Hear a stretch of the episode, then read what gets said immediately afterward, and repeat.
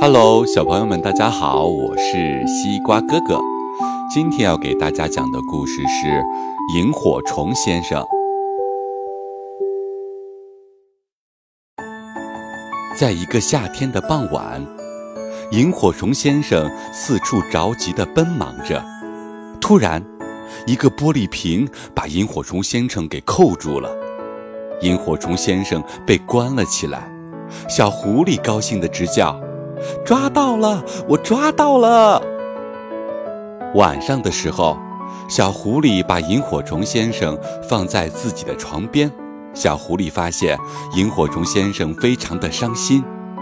小狐狸想着，也许是因为萤火虫先生不想被自己关进玻璃瓶子里，于是他打开了玻璃瓶的盖子。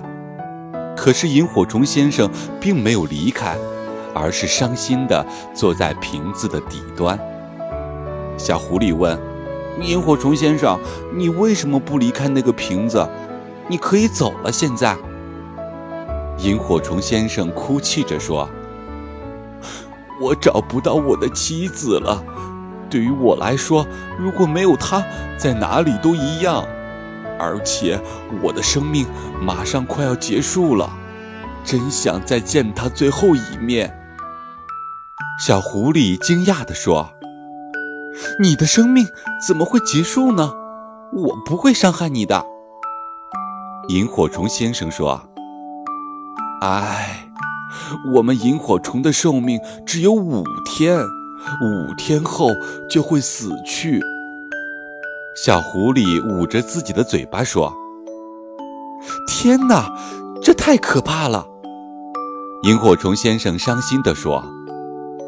我们从没有埋怨过时间的长短，对于我们来说，五天的时间已经够了。但是我却和我的妻子分开了，在一次游玩的时候，我们被一只蜥蜴追捕，强行走散了。小狐狸非常同情萤火虫先生，决定帮助他找到自己的妻子。小狐狸来到萤火虫先生和萤火虫太太分开的地方。小狐狸看到有一只萤火虫也在寻找她的丈夫。小狐狸想着，那一定就是萤火虫太太了。于是把萤火虫太太装进了玻璃瓶子里，带回到了萤火虫先生的身边。萤火虫先生和萤火虫太太终于在一起了。虽然他们只剩下一天的时间，他们一起飞出瓶子，飞过窗户，一直飞向大森林里。